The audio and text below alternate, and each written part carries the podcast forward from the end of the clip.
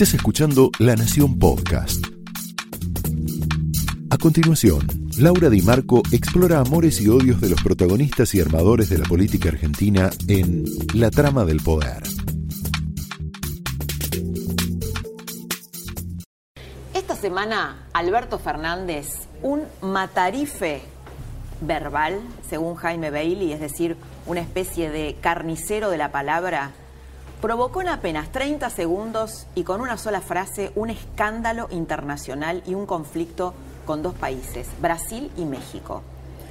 La frase te la recuerdo, por si, bueno, recién te enganchás o, no conoces el tema.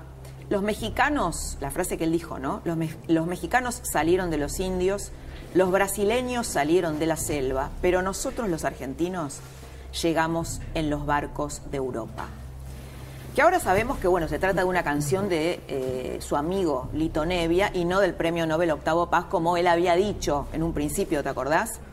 Bueno, no solo obviamente es discriminatoria para Brasil y México, tiene un toque racista. Imagínate si la hubiera dicho Macri, ¿no? Si hubiera dicho esta frase Macri. Sino que además muestra esa falsa superioridad argenta que solo necesitan resaltar los países o los presidentes con baja autoestima.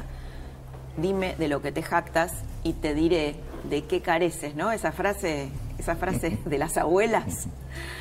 El disparate generó una catarata de memes en las redes, uno más desopilante que el otro. Vamos a ver algunos. Tenemos los memes de las redes. Los veganos vienen de Las Vegas. bueno, había uno que decía, los venezolanos descienden de Rappi. Los mexicanos. Ah, sí, sí, sí. bueno, y fíjate que lo dijo un presidente que se autopercibe de izquierda. Imagínate si se autopercibiera de derecha las barbaridades que diría, ¿no? Jair Bolsonaro no fue el único que lo criticó. La comunidad mapuche, ¿sabes qué dijo de Fernández? Dijo que predica un racismo nakam pop. El matarife de la palabra viene atesorando frases memorables en los últimos días. Escucha esta. Esta la dijo al lado de Kisilov, porque él se mimetiza de acuerdo al, personaje que tiene delante, ¿no? Es una especie de Selig.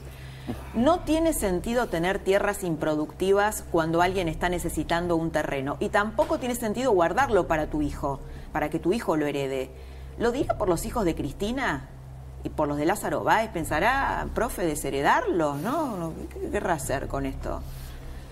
El problema de los derechos humanos, esta es otra frase, en Venezuela fue desapareciendo, dijo de un dictador como Maduro investigado por matar opositores, encarcelar disidentes, en fin, todo tipo de atrocidades.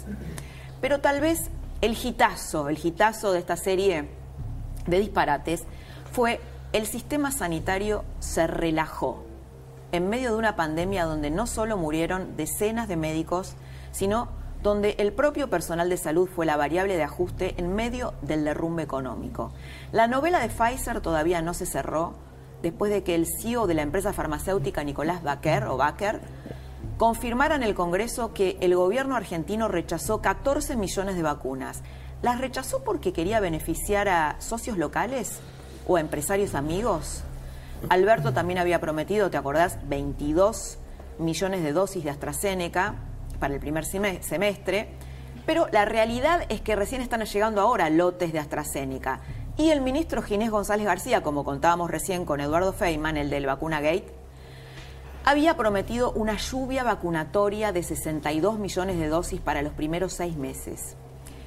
A mediados del año, según Alberto y Ginés, íbamos a tener 30 millones de argentinos inmunizados.